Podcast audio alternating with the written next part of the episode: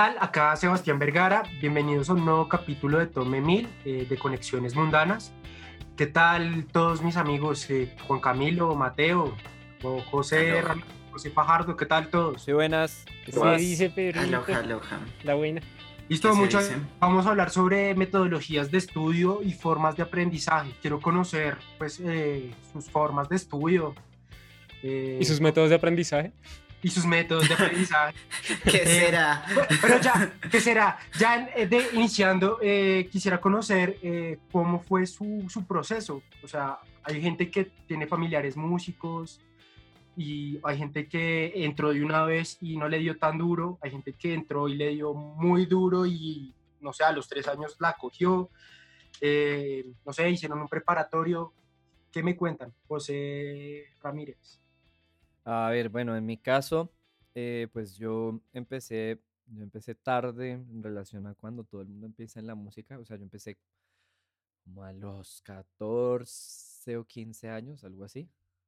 Empecé a- yo empecé a esa edad y yo empecé simplemente con la batería, eh, pero pues con la batería me iba muy bien. Simplemente que en la, en la academia donde yo estaba, o sea, era como que, ok, solamente vas a aprender a tocar batería y ya, no más. Y nunca supe nada de teoría, nunca supe nada de nada. O sea, yo tenía cierto, cuasi, cuasi, comillas, comillas, medio oído empírico, así medio, pero era muy paila. O sea, yo no sabía nada, absolutamente nada de teoría ni nada de nada, nada. Nivel que cuando llegué, cuando por fin me decidí estudiar música, termino el colegio y entro a la universidad, cuando hago el examen de admisión de la universidad, eh, yo no tenía ni idea de que era una armadura, ni siquiera. No sabía que era una armadura. O sea, Pero cuando, cuando me pasaste ponen ese término, no. Yo, yo pasé directo y yo pasé directo gracias a que yo sabía tocar el instrumento. Pero si hubiese sido por las demás partes de la prueba de admisión, paila, no entro pero ni de vaina. De igual forma, eso también es muy común en las universidades privadas. Hoy en día, pues uno ve que es, pues, no sé si sea impresión mía, ¡Auch! Pero las Que univers- reciben a todo el mundo. ¡Auch! Ouch. Ah, Aquí los de la Nacional nos van a tirar aceite al más no poder. Cinco- no, pero es que uno pilla los ex- el examen de la distrital, hasta inclusive de la pedagógica, que es un poco más flexible. El examen es denso, o sea, ya No, uno tiene pero que qué pena, saber muchas cosas. Pero qué pena, Vergara, pero mi preparación para el examen de, de admisión de la universidad en términos del, del instrumento fue una recontra hiper basura. O sea, les estoy hablando que cuando yo hice el examen, yo tenía una partitura plástica. Eso quiere decir que era una partitura escrita en pizarrón y el man la iba modificando y yo tenía que ir tocando las modificaciones que él hacía. Entonces, o sea, no, es, no lo- en- por lo menos por el lado de mi instrumento, es una gonorrea difícil. Porque yo me Pero no acuerdo que éramos como, que éramos como 20 ese día y de esos 20 n- ninguno entró, solamente entré yo. Entonces Sí, fue pero- como sí, de mi pero no lo digo- instrumento. Exacto, pero no lo digo por ti personal, sino es algo que sucede mucho en la academia. Entonces chúpelo. Estudie bajo. ¡Qué violencia! No, no, pero vea que yo estoy de Listo, acuerdo. Camilo. Eh, qué pena yo aquí echando dale. chisme. Pero vea que a mí me parece que es verdad lo que dice, lo que dice Vergara, que puede que sean un poco más flexibles en las universidades privadas. Sin embargo, yo siento, o sea, en el caso aquí Colombia, en el caso aquí distritales, eh, públicas versus privadas, a mí me parece que tiene una gran ventaja las privadas y ciertas privadas. En el caso, digamos, en el bosque, que eh, yo hice la admisión también en otra universidad, que no voy a decir el nombre, el, y, no, y me Publicidad, no. rechazaron. Publicidad, no política pagada. güey. Exacto. Que no voy a decir el nombre, pero a mí me rechazaron por sospecha de que yo no me sabía mi repertorio, cuando yo me sabía todo el repertorio. Me pareció Sospecha. absurdo. Pero pasó. Ex- sí, o sea, yo mandé una carta y me dijeron, sí, tú pasaste todos los exámenes, pero no te dejamos pasar el, el último examen porque pues sospechábamos que tú no habías pasado. Así que pues te invitamos a hacer los cursos libres porque el preuniversitario tampoco está, así que paga dos años más y veremos a ver si entras. Y fue como, No, Ay, En qué cambio, cosas. en cambio, vea que cuando uno entra al, al, al bosque o cuando entra a la, en, esta universidad en la cual nosotros salimos, a mí me parece que también ayuda mucho que las personas que realmente tienen el sueño de ser músicos y que se esfuerzan, pero no tienen casi los, como todos los conocimientos que muchas otras universidades le exigen, pues les dan a ellos una oportunidad de armar las cosas. En el caso de, de, de José Ramírez, que el man no sabía mucho de lo de gramática, de lo de teoría, el man sabía tocar su instrumento, pero parce, el man llega a intentar un examen por ahí en la pedagógica o en la distrital, no lo aceptan. Y el tipo es un, un, músico que respeto mucho, o sea. Hoy en día sí, claro. Yo también. ahí es cuando uno dice cómo las oportunidades eh, se dan y me parece que eso funciona bastante, bastante bien. Ven, Camilo, ¿y cómo fue tu proceso? O sea, quiero, ¿cómo, o sea, ¿tú iniciaste en preparatorio o estudiaste antes o fue, o suerte? Mi, prepar mi, mi inicio en la música fue muy chistoso porque fue mi madre, mi mamá, mamá, eh, la, que, la que me dijo, ¿cómo que quieres de Navidad a los 14, 15 años? Y yo quería un Wii. y me dijo, no, algo barato. Y fue como, ah, una guitarra. Y mi madre. Mi... ¿Era más barato una guitarra que un Wii? Sí, sí. Eso es una pues para mí. ¿Pero qué guitarra? Una guitarra acústica que salió quién sabe ah. dónde. O sea, a lo maldita sea. y me acuerdo muy bien que, que, que, bueno, me compraron la guitarra y, y mi mamá, mi mami, que él, eh, pues con la que yo, pues mi mamá, eh, me dijo, ¿cómo tienes que ir a las clases? Eh, vamos a meterte en una academia y miramos a ver cómo te va. Y yo, bueno, pues, está bien. No tenía planeado absolutamente nada, no me interesaba nada. De hecho, cuando salí del colegio, yo tenía, era, quería ser ingeniero electrónico o físico. Oiga, qué chimba, yo también. y, y, pues por cositas de la vida yo dije, no, o sea, me va bien en todo, pero quiero como hacer algo diferente. Entonces dije, bueno, pues intentemos con la música a ver cómo nos va, que dicen que soy bueno, así que pues probemos a ver cómo nos va. Y pues en el proceso durante la universidad me di cuenta que como guitarrista soy buen, buen arreglista. Entonces, pues me dediqué, fue a otra cosa que nunca me imaginé que fuera así. Y ya, pues ah, bueno, y pues yo ya había tenido como un proceso, yo ya sabía tocar guitarra, piano, batería, percusión latina, bajo, pero pues me decanté por la guitarra, aunque toda mi vida quise ser baterista. Estos preparatorios siempre ayudan. Cuando uno es chiquito, esas, eh, el aprender un instrumento también lo guía muchísimo. Sí, claro. Tenemos, tenemos los sueños mezclados, Juan Camilo y yo, porque mi némesis son los instrumentos de cuerda pulsada. Mi némesis, tú de Max. O sea... Yo siempre quise ser baterista. Baretista. Por dos. Pero mi familia me decía como es que vas a hacer mucho ruido en la casa y pues no puedes hacer ruido. Ah, sí, por dos, por dos, por dos. Se ahorraron porque ese instrumento es costoso. Sí, es muy costoso. Eh, bueno, pero... Ah, dale, dale. Eh, bueno, eh, ¿cuál fue tu experiencia con la academia? ¿Cómo fueron tus inicios? Mm, yo creo que aprendí, empecé como a tocar guitarra tipo 12 años más o menos. y después, eventualmente como que en décimo, yo, bueno, tuve, tuve clases durante ese tiempo con, varios profesores locales, ta, ta, ta, todo bien. Y en décimo estaba pensando seriamente como en qué, iba a hacer con mi vida, tal.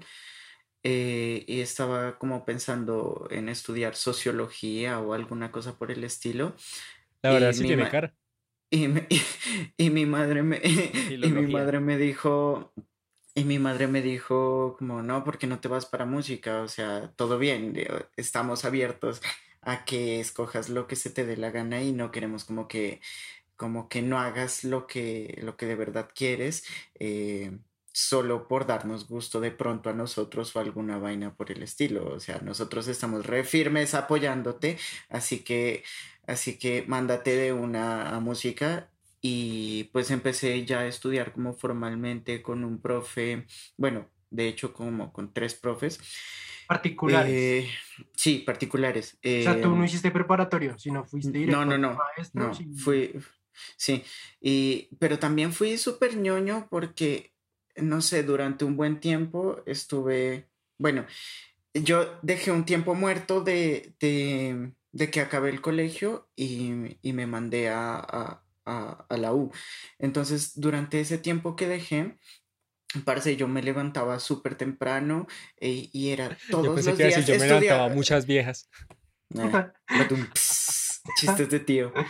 Eh, yo me levantaba súper temprano, eh, estudiaba intervalos, acordes, eh, solfeo, ritmo, guitarra, y era así durante todos los hijos de madres días. En la tarde ya como que salía a parchar y tal. Eh, y pónganle, estudiaba de, de, como en horario de oficina, de 8 a 12, eh, después almorzaba y descansaba como hasta las 2 y de 2 a 5 o 6 de la tarde molestaba. Y, sí, no tan aplicado. Eh, y, y, ya, y, y, pues ajá, y yo creo que me sirvió hartísimo lo de, lo de estudiar así porque me dio como buen nivel para reconocer cosas auditivamente. Sí, para lo que es hoy usted un monstruo, se tiene un oído muy bestial. No es por hacerle publicidad, pero sí. Publicidad política no pagada. Listo. Inserte eh... corazoncitos. Ay, tomé mil por el apunte que le dijo Juan Camilo. Eh... Listo, José. Eh, ¿Cuál fue tu experiencia así breve? Así como muy un poco breve. Pues yo empecé desde los nueve, o sea, nueve y diez años, yo empecé con el saxofón. en el colegio, digamos, en la sinfónica, pues era gratis, era todo bonito. Lo único que había que conseguir era la caña y la boquilla. Pero pues yo después de un tiempo pues lo tuve que dejar porque pues en el, pues pasando a bachillerato pues tocaba pagar y pues no había plata. Entonces yo dije, no, pues no, no me voy a meter. No quiero hacerle esos gastos a mis papás. Como a los 14 años, yo me acuerdo que una, unos meses, como en, a principios de año, yo les dije a mi papá, yo quiero una guitarra. Mis papás me dijeron, no, no te la vamos a comprar porque pues no la vas a tocar y yo, bueno. Es un instrumento del diablo. Eh, no, pues sí, más o menos, pero pues no baila. Entonces yo cogí, empecé a ahorrar y dije, y me acuerdo que ahorré como 600 mil pesos. Y les dije, ahí un viernes en la noche, venga, quiero comprarme una guitarra. Y yo, yo la pago. Y les quedaron como, pues sí, no, es la plata de él. Y yo me acuerdo que cuando compré la guitarra, que eran esos kitsitos de Squire Defender, ahí venía ah, un, un CD en donde explicaban pues los acordes. Y ahí yo cogí, lo metí ahí como en el DVD y me puse a estudiar, fue con eso. Con la guitarra fue un proceso demasiado empírico, yo leía mucha tablatura, partitura no, porque pues a mí yo no aprendo bien como el mástil eso hasta la universidad, porque pues nunca, nunca se me pasó por la mente. Y en el colegio yo estudié por parte de la academia saxofón técnicamente, o sea, lo que era ritmo, armadura, eh, armonía y todo eso, pero muy básico como escalas y eso. Ya después de salir del colegio yo dije, bueno, ¿ahora qué va a hacer con mi vida? Me meto a la central, no pasé el examen pues porque no me dio el oído literalmente. Y... Sordo, sordo. Sí, baila, muy sordo. Y, me y pues por golpe, de suerte casi, pues yo me enteré del bosque porque tampoco tenía ni idea. Por dos. Por golpe de suerte, más, más por mi papá, que me dijo, pues revísate esta universidad. Y yo listo. Por dos. La idea, y todos me decían, mis papás me decían, presentate con saxofón porque pues tú has tocado en la banda sinfónica, porque no te metes y que ya tienes ese recorrido?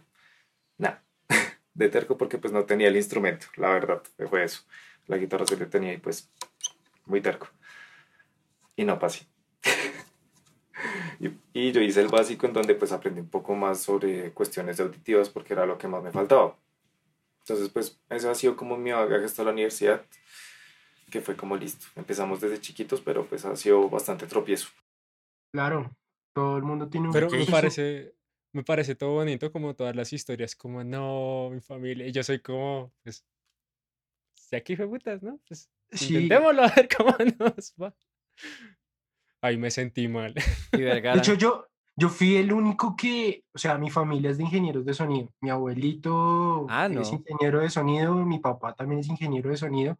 pero, no, pero, pero, mi, pero, pero mi, mi, mi familia, eh, o sea, les gusta la música y tienen cosas de música, pero no son, o sea, diferente es la labor del ingeniero de sonido al músico, ¿sí me hago Claro, pero está muy, muy, muy relacionada.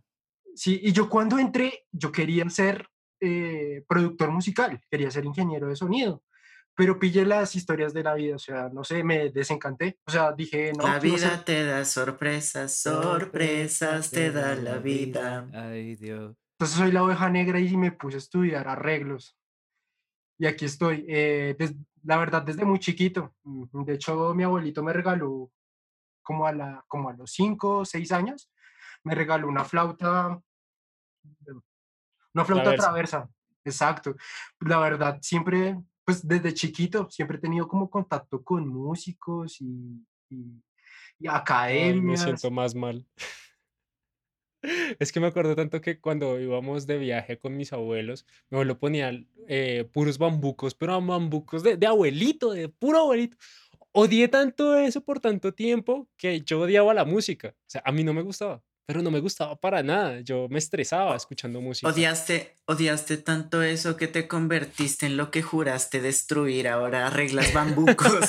sí, arreglas bambucos ahora. Pero pille que a mí, desde chiquito, siempre, o sea, por lo que mi abuelito grababa desde sinfónica hasta grupitos chiquitos de música popular, yo todos los grupos me los disfruté y es por eso que yo no, no soy capaz de decirle que no a cualquier tipo de grupo. O sea, yo escucho de, de cualquier género. Y Seamos honestos, es que eres una regalada. La verdad, sí, soy una regalada. Es que las regaladas. Y eso es gracias a mi abuelo. Y yo. eso suena muy mal. Pero claro, muy mal, mal. Sí, No, no, en realidad mis influencias, la mayoría es gracias a mi abuelo y a mi padre. Ahí sí. Sí, ver. Pero bueno, ya... lo, lo, que pasa es que están muy relacionados, o sea, el, la labor del ingeniero de sonido está muy, muy relacionada con la labor del músico. Sí, sí, es muy, muy relacionado. Uno no puede vivir sin el otro. Sí, literal. No, y en ese tiempo los, los ingenieros de sonido también tenían que saber algo de música, o sea, tenían que darles instrucciones, porque las formas de grabación eran diferentes a las que se ven hoy actualmente, o sea, tenía que saber vainas de ritmo, armonía, melodía, pues, o bueno, no sé si porque mi abuelito sea ñoño, pero yo tengo ahí las carpetas de mi abuelito de hace 40 años. No me sorprendería para nada. Sí, yo creo. No me sorprendería. Yo creo que eso es de familia, parce. Yo creo que no, sí, es, es que esto es un ñoño a más no poder. Listo. A, otra, a otro punto que quiero llegar es que la música tiene muchas ramas de estudio, ¿sí? De hecho, uno siempre, o sea, estamos iniciando con que hay un ciclo básico, un preparatorio, pero ya después del ciclo básico y el preparatorio hay cosas mucho más grandes. Por es cuando uno empieza a arder. Sí, ya cuando, cuando uno empieza a madurar. También a partir de, la, de, andar en llamas todo el día sin parar.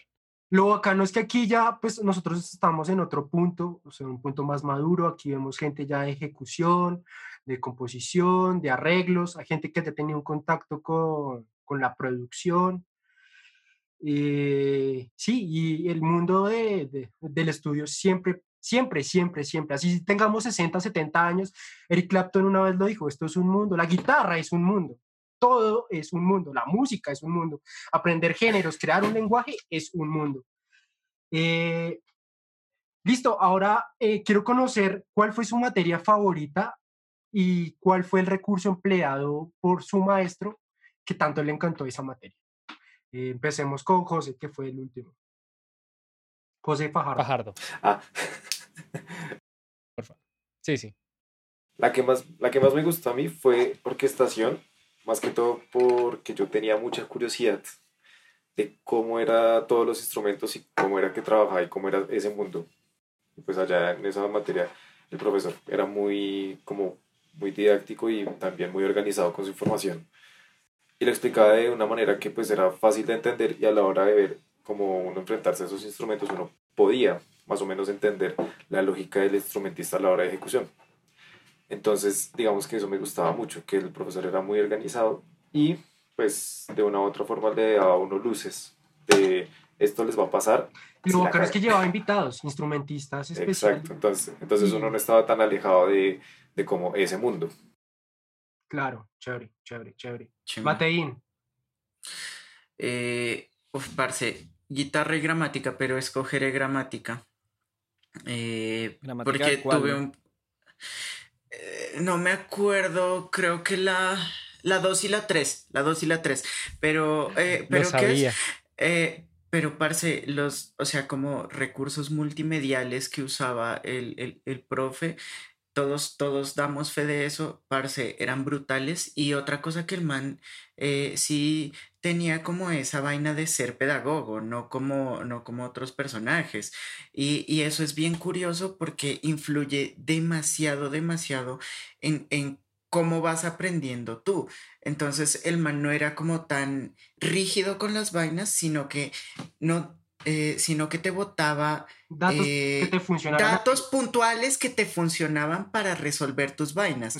Eh, a, a, diferencia de otros profesores que te decían, ok, lo hizo mal, baila. Sí. Es que, es que, es que a mí eso me molesta. Bueno, más adelante vamos a hablar de eso, pero a mí eso me molesta. O sea, si, si me vas a plantear un problema, planteame una solución también.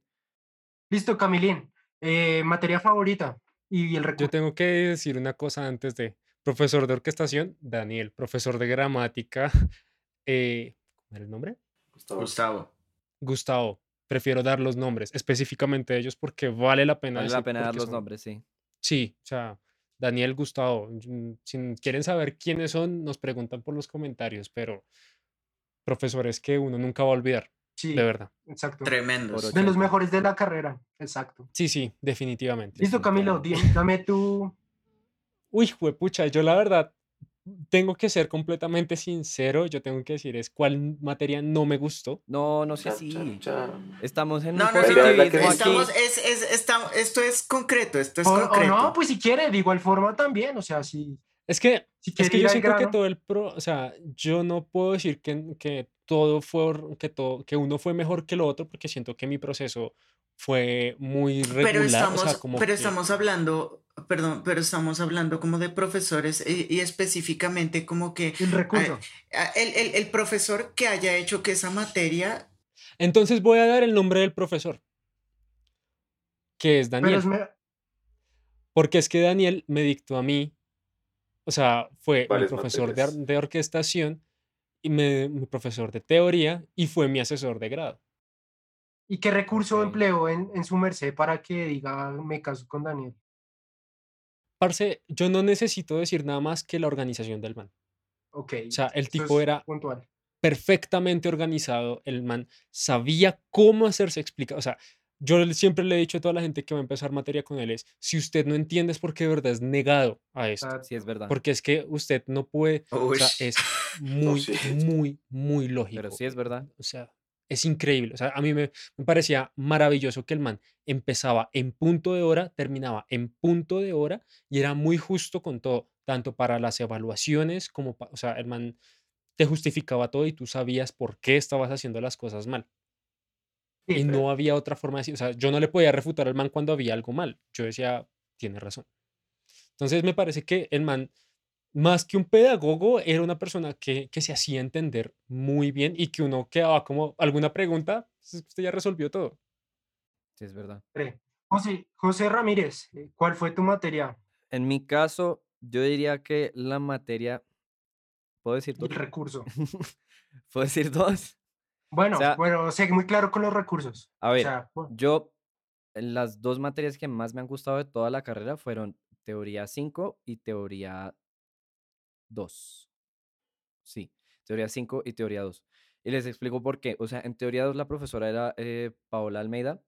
Eh, y a mí, yo, como yo les dije, yo entré a la universidad y yo no sabía absolutamente nada, nada, nada, nada de armonía, nada de teoría, nada, absolutamente nada. Y la profesora en lo que fue teoría 1 y teoría 2 explicó de una manera extraordinariamente clara cómo funcionaba la armonía funcional, valga la redundancia. Y eso a mí me sirvió como, como bases de cómo yo iba a construir mis nociones armónicas después.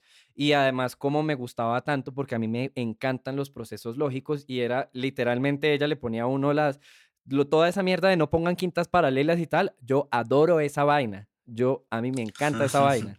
Entonces, Muy esquemático. Sí, exacto. Yo soy muy ese tipo de persona que le gusta resolver problemas de una forma muy lógica y eso era tal cual eso.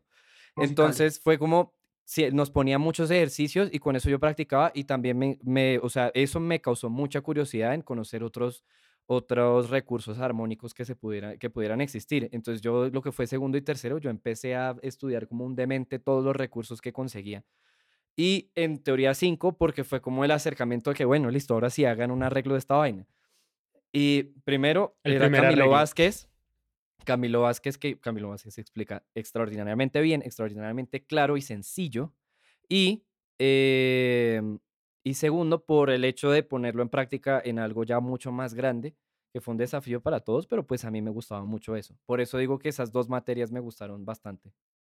Yo voy a ser honesto, yo después de muchos años volví a escuchar mi primer arreglo, que fue esa, esa clase de teoría 5. Me dio tanta vergüenza, me, me dio pena ajena escuchar esa vaina. Para mí, mi materia favorita es que yo siempre, a mí siempre me ha gustado la historia, me, ha gustado siempre entender como el contexto de las cosas. Pues, ñoño.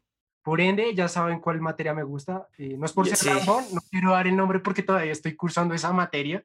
Después dirán, ay, no, es que usted pasó por ñoño. No. Eh, se llama formatos. Eh, esa materia ah. me pareció una chima porque pues uno conoce el contexto pues a mí me parece que antes de empezar una pieza, me parece muy importante conocer sobre ella, ¿sí? Conocer sobre quiénes hacen parte de eso, el formato que hace parte de eso, por qué eligieron ese formato y cómo tocan y por qué lo tocan, ¿sí? Entonces, por eso yo, eh, mi materia favorita hasta ahora de, de, de, mi carrera eh, ha sido formatos. Listo, muchachos. Yo quiero hacer un último comentario, así como rápidamente. ¿Sabe qué me gustó y que creo que va a ser un poquito polémico si alguno de nuestros compañeros de arreglos eh, llega a ver este video? A mí me parece que cuando nosotros vimos armonía avanzada y formatos, que es con, con, con, con, esta profesora, con Anita, con Anita eh, Parce, a mí me encantaba mucho que ella era como, vuélvalo a hacer, vuélvalo a hacer, vuélvalo a hacer. O sea... Eso duele, eso duele, pero funciona muy bien. No sé que por qué, pero a mí me encantaba, o sea, a mí ahorita en este punto de mi carrera, donde ya me gradué, donde yo estoy trabajando, me doy cuenta que tener esa, esa introspección de, de, y esa frustración de que uno siempre quiere volver a revisar y rehacer y rehacer, hace que los procesos sean mucho más, como, como más amarrados y, que salgan unos productos muy buenos. Mm, mm, es algo que nunca le, le voy a dejar de agradecer a ella, que siempre me ponía a parir piñas lo que más podía horriblemente. O sea, yo peleé con ella a más no poder en los primeros semestres, pero realmente agradecí mucho eso. Algo que yo le agradezco también es por eh, la autonomía. O sea, a mí, algo que mucha gente le critica, pero pues yo le valoro mucho, pues a mí me enseñó a ser muy autónomo. O sea, si yo quiero escribirle un bambuco, no, tengo, no es necesario que un profesor me tenga que colocar toda la información, sino pues a mí me gusta ir directo a lo, a, lo, que, a lo que acontece. Me gusta ver los libros, escuchar la música, no que alguien me imponga, oiga, es que tiene que escuchar tal música y tal música le va a dar tal información. Tal información. Entonces, hay veces, pues no sé, yo le agradezco mucho a esa profesora, pues, eh, pues por enseñarme a ser autónomo más autónomo de lo que soy. Listo. Eh, siguiente, eh, autoconocimiento, eh, formas de autoaprendizaje. Muchas veces uno crea sus, sus propias formas de aprendizaje. ¿sí? Por ejemplo, yo suelo usar mucho... Hay, hay temas que son muy complicados para mí entenderlos bajo unas lógicas. ¿sí? Entonces, ¿qué hago yo? Yo hago mis propias lógicas, o bueno, o busco formas de entender ese tema. Y luego, no sé, las y de hecho cuando las explico, cuando las muestro a mis amigos o a otras personas, las explico, las explico como yo las entendí, que es bastante diferente a como, como, como, como la explican tradicionalmente. No sé si ustedes tengan alguna forma de, de, autoaprendizaje, Mateín. Yo creo que explicarle las cosas a otra persona, parce, te vuela la cabeza eh, de, una u otra manera porque, bueno, al decirlo tienes que entenderlo y, y ya, y e, eso y punto, me parece a mí. Sentarse uno mismo a crear los ejercicios es importante, conocer, o sea, hacer uno como la, la ingeniería. El trabajo, el trabajo, sí, hacer un trabajo, no que... O sea, hacerlo consciente. No sé si alguien quiere aportar más. De hecho, me parece que, que es justo lo que Mateo dice. A mí me pasó que yo empecé a dictar clases hace poquito y me enteré de cosas que yo, no me, que yo ya sabía, pero que no sabía cómo las aplicaba hasta que las expliqué por primera vez y fue como, ah, con razón me salen así las cosas.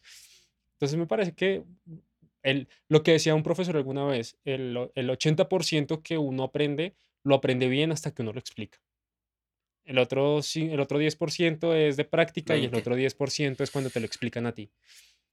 Es así de simple. O sea, porque uno tiene que entenderlo. Sin embargo, a mí también me ha ayudado mucho el hecho de, de sentarme a pensar qué hago mal frente a lo que encuentro y cómo es que, o sea, a mí siempre me pica la curiosidad de cuando siento que algo no me gusta, porque hasta que yo no me sienta completamente cómodo con lo que hago, yo no, no lo puedo dejar en paz. Entonces, pues es, es también una cuestión de orgullo porque uno dice como mi bebé, mi composición, la cosa más bella de esta vida. Y resulta que no es así, resulta que suena horrible, pero pues uno por el orgullo de decir como yo lo hice, entonces no lo modifico porque yo soy orgulloso y digo como esto es mío y punto. Entonces, eh, cuando uno supera como ese orgullo y esa, y esa sensación de que es de uno y de nadie más y que no es modificable, empieza uno a entender cosas que antes no entendía o que antes no veía y se vuelve uno un poco más asertivo frente a las cosas que uno compone y uno estudia. Exacto, exacto. Otro recurso que yo hago es yo saco muchas copias y de hecho a mí me la montan mucho en la universidad por, sacar copias. pero pillé que, pero, ya tiene amistad con la señora de la fotocopiadora. El mata árboles. Pero pille que ese recurso, o sea, yo tengo todas mis copias y todo, y cuando yo voy a hacer una composición, voy directo a mis copias, ¿sí? Yo la verdad no soy tan amigo de guardarlo, o sea, no sé por qué he tenido como mala experiencia de guardarlo en mi disco externo, en tenerlo en computador, porque los archivos tienden a dañarse. A mí me gusta más es como tenerlo en físico, y siempre que yo voy a empezar a hacer una composición o voy a hacer algún arreglo o alguna transcripción, prefiero hacerlo en físico y lo guardo. y me gusta mucho recurrir a pues a mis apuntes que ya, ya viejos. Sí, pero, pero yo tengo mi Biblia, Vergara, mis apuntes de orquestación. Sí, pero sí, pero les voy a decir algo, muchachos. Yo dejé de usar copias físicas desde hace como como tres años más o menos, cuatro años. Desde que tiene tablet. Porque no, porque es que me, me porque es que una vez me robaron mi maleta y en mi maleta estaba unos manuscritos que eran la única copia del siglo XVIII de, de, letras mías. O sea, estamos hablando de que eran por lo menos unas 40, unos 40 temas originales, solamente la letra, solo letra. Y toda esa vaina se la llevaron y yo no tenía copia digital de eso. Entonces eso se perdió para siempre. O sea, ya, eso ahí murió. Pero es que digamos que en, ese, en esos casos yo justifico a José, pero digamos, por ejemplo, yo tengo 40 libros de armonía en mi computador y y, digo, como prefiero sacar dos. De hecho, tengo unos libros que son de copia única, de composición y en físico, y me encanta tenerlos en físico para poderlos rayar, para poder hacer lo que se me dé la gana. Se puede rayar un PDF. Tienes una máquina. Pero es que, parce, es ¡No! un fastidio. O sea, yo prefiero a mano, pero eh, ahí voy por, o sea, este es el lado de, de, Vergara, que digo como sí, todo bien, me gusta tenerlo en físico, de hecho hace poquito imprimí las partituras del, de, para piano de, de Danny Elfman, que son buenísimas y que me encantó rayarlas a mano, pero yo prefiero también tener una copia en digital, o sea, ambas cosas, para no estar después de que si se me pierde lo tengo en digital y no estoy sobrando la vida. Y lo puedo transportar a cualquier lugar y no tengo 40 kilos encima. Listo, eh, esta pregunta ya es eh, directa a José y pues también si quieren ustedes responderme, pues yo lo digo por José porque José tiene una academia actualmente que se llama Musicasa, publicidad política no pagada, págueme. Eh, bueno, José, ¿qué, qué, qué, recursos? O sea, algo que me llamó mucho de su, de su academia es la publicidad. Ustedes me dicen, ustedes dicen que tiene una forma particular de enseñar música en su academia. Y me gustaría conocer eh, ese, pues ese plus diferente, y las estrategias de, enseñanza y todo eso. Sí, pues yo, yo, tengo, yo tengo enseñando desde más o menos como desde los 14 o 15 años, o sea, enseñando cosas como desde los 14 y enseñando música desde los 16 más o menos. Y eh, sí, porque hay un cuento de que, bueno, yo estaba en mi academia y en mi academia mi profesor se retiró y el profesor le dijo a los directores de la academia, oigan, pongan a este man aquí de las clases que yo dictaba. Entonces fue como que el man, como que me cedió así el, el puesto y me tocó ahí como a las malas, pues hágale. Entonces, a raíz de la experiencia que he tenido dictando clases, eh, yo diseñé una, una metodología que es la que usan todos los profesores de la academia, que consta de cuatro partes. Entonces, una primera parte que es calentamiento y apertura de clase, que es, pues, como el nombre lo dice, es para calentar, estirar, tal, tal, tal.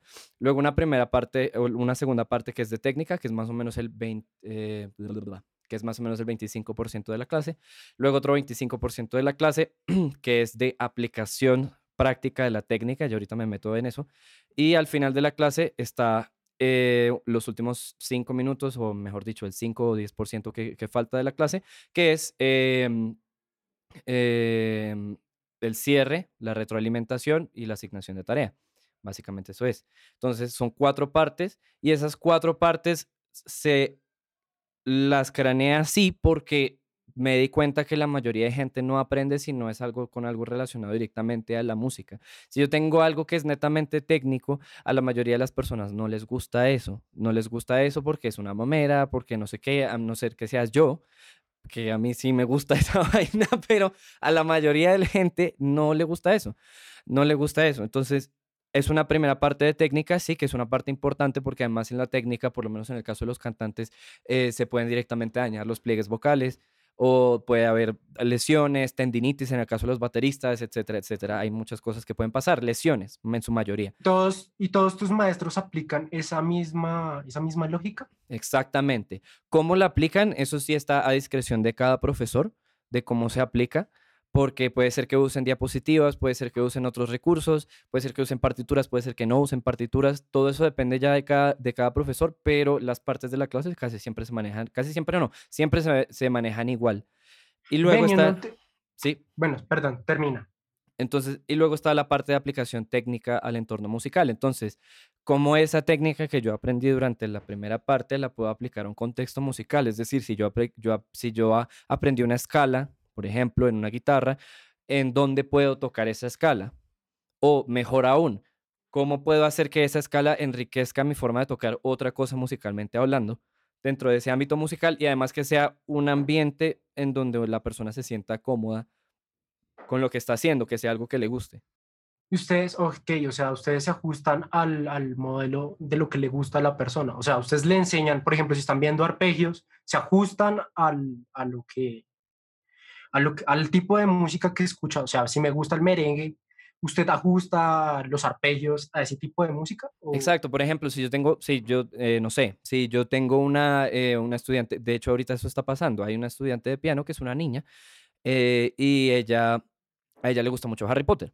¿Sí? Entonces fue como que, ok, entonces estamos haciendo escalas, pues buscamos un tema de la suite de Harry Potter que tenga escalas y toca ese tema y ya, sale. Es como la manera de conectar las dos cosas y que se sienta que es un crecimiento eh, a nivel instrumental muy, muy fluido, muy fluido y muy cómodo, además.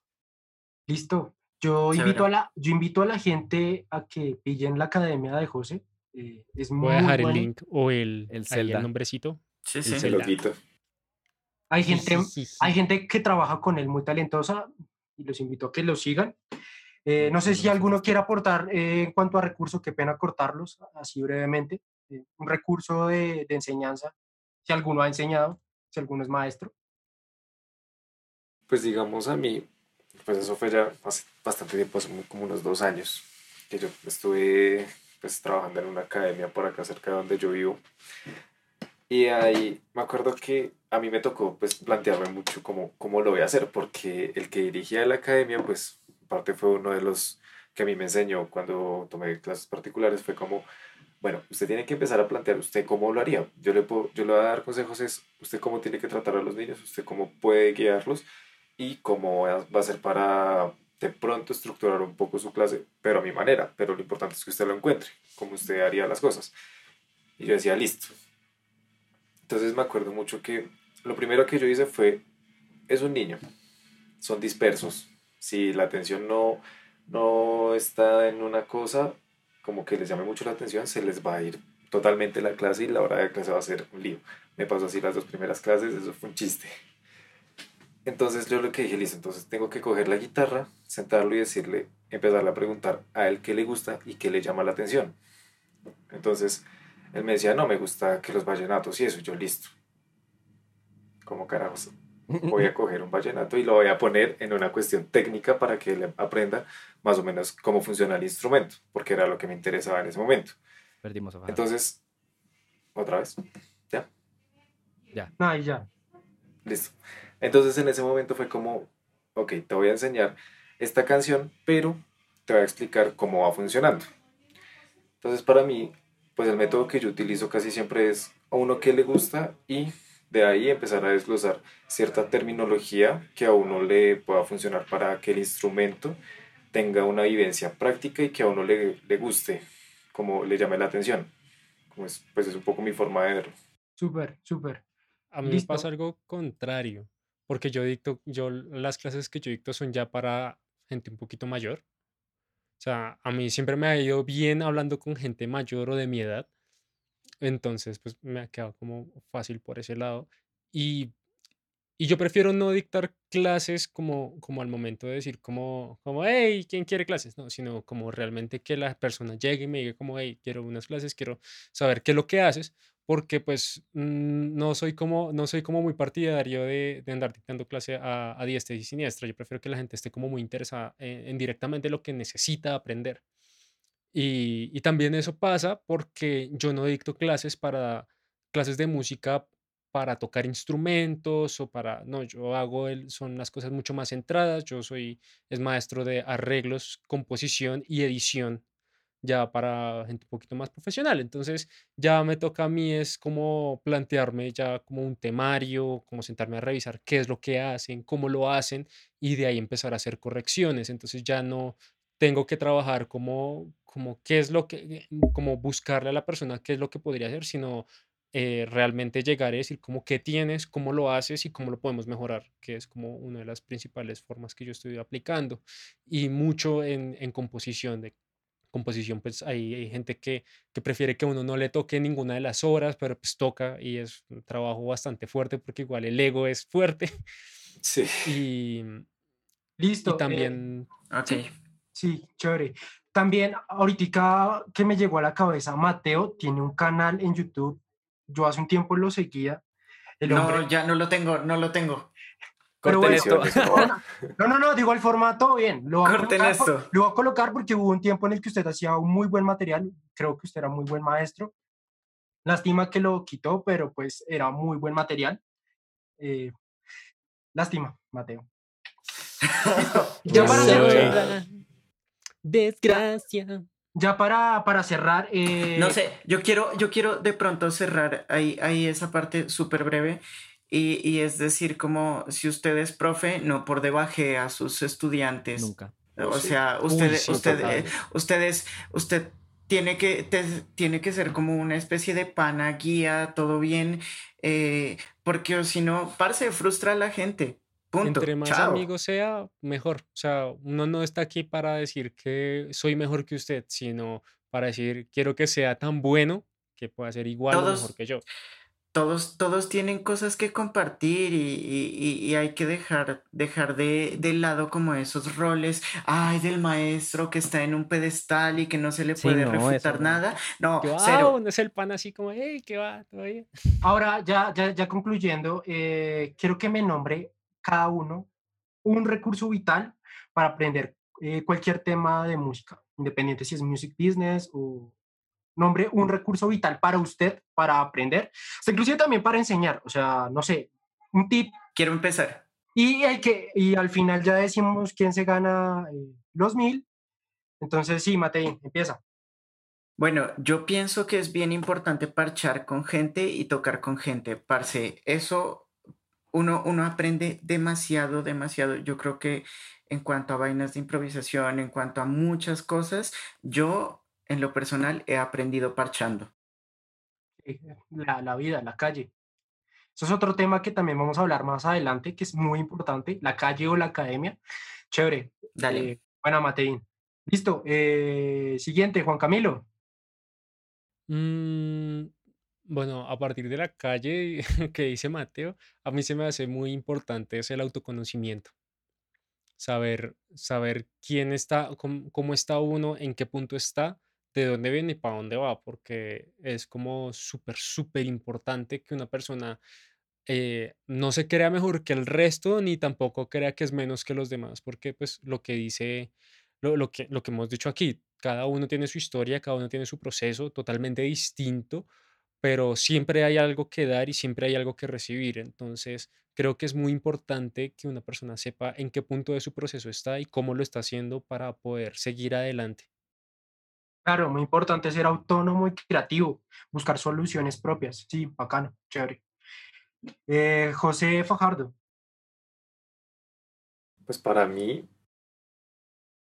para mí es primero que a uno le guste lo que uno está investigando y tener la mente abierta de que puede que uno encuentre algo que le va a chocar, sí o sí. Pero que de esas cosas que a uno le chocan, muchas veces son las que uno más aprende. Ok. Pues para mí es como tener la, la mente abierta realmente. Ok. Abierta a las posibilidades. Sí, está chévere. Mente abiertos los chakras.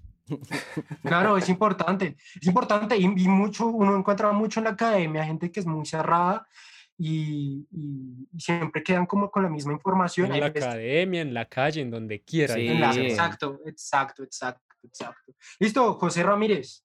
Bueno, en mi caso, yo el mejor consejo que le puedo dar a la gente que está aprendiendo cualquier habilidad nueva es que duerman. Porque si no duermen, eso es importante. Si no duermen, no se les fija la información nunca.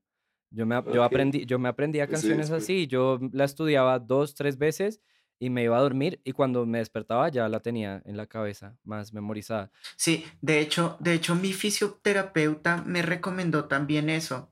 O sea, estudia algo, vete a dormir y, y, y, después vuelve. Y es garantizado 100% que funciona, 100% que funciona. Está, está científicamente comprobado, está comprobado además por experiencia personal mía, mía, mía, o sea, de verdad funciona muy bien.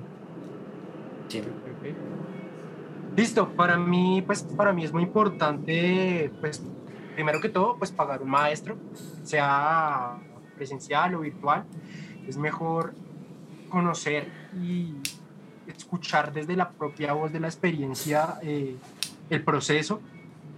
También eh, pagar masterclass, meterse a Patrons. Eh, por ejemplo, a mí me gusta mucho Juan Andrés Ospina, también para que lo pillen, el man sube cursos. Brutal. Y muchos, hay muchos también que, muchos músicos muy tesos que suben videos enseñando. Para mí eso también es un recurso vital también como para el autoconocimiento, conocer desde otros puntos y también acercarse directamente a ellos, eh, ir a los toques. Eh, sí, total. Cuando estén tocando así. Hablar, echar chisme. Exacto, ir al Matic Matic y, o a cualquier eh, barcito y acercarse. Esos manes también son de carne y hueso como nosotros. Listo. entonces, el Tome Mil se basa en dos cosas y ustedes me van a ayudar a escogerlo. El que dio la mejor forma de estudio y al final el consejo para, pues, para aprender. Entonces, José Manuel Ramírez, ¿a quién se lo das? El que dio la mejor forma de estudio y el que dio el mejor consejo para aprender. Yo, sí, de toda la charla. Ok. Eh, yo se lo daría a usted, a ver, Gracias. José Fajardo. Yo se lo daría a Joselito Ramírez. Ay, tan lindo. Matei. Joselito Ramírez. Chévere. Y Camilo. Por tres. Por tres. Muy bien. Tome mil. Tómelo. Tome mil. tus mil. Listo. Señor José Ramírez, tome sus mil. Esto, cuando, cuando esto se haga fuera de la pandemia, de verdad van a ser mil pesos, en serio. O sea, sí físicos que... Eso esperamos, eso Ojalá. Dale, Camilo. Listo. Bueno, muchachos, entonces, muchísimas gracias. Ya dimos los mil, ya hicimos todo lo que teníamos que hacer por el día de hoy. Así que, si les gustó este video, por favor, denle like, suscríbanse. Si les gustó, si, quieren, si tienen algún interés de saber un poco más de nosotros, nosotros estamos aquí disponibles siempre en la zona de comentarios. Recuerden que nosotros también estamos en Instagram como Conexiones M Podcast. También aparecemos en Spotify, en Apple Podcast, en Google Podcast, en Tus Nalgas Podcast, en todo lado podcast estamos. Entonces, por favor, no olviden suscribirse, revisar. Nosotros siempre subimos video los viernes a las 7 y media de la noche. ¿Listo? Y si no siendo más, nos vemos en el próximo episodio de Conexiones Mundanas. Adiójito pues. Sayonara. Bye. Chao. Chao.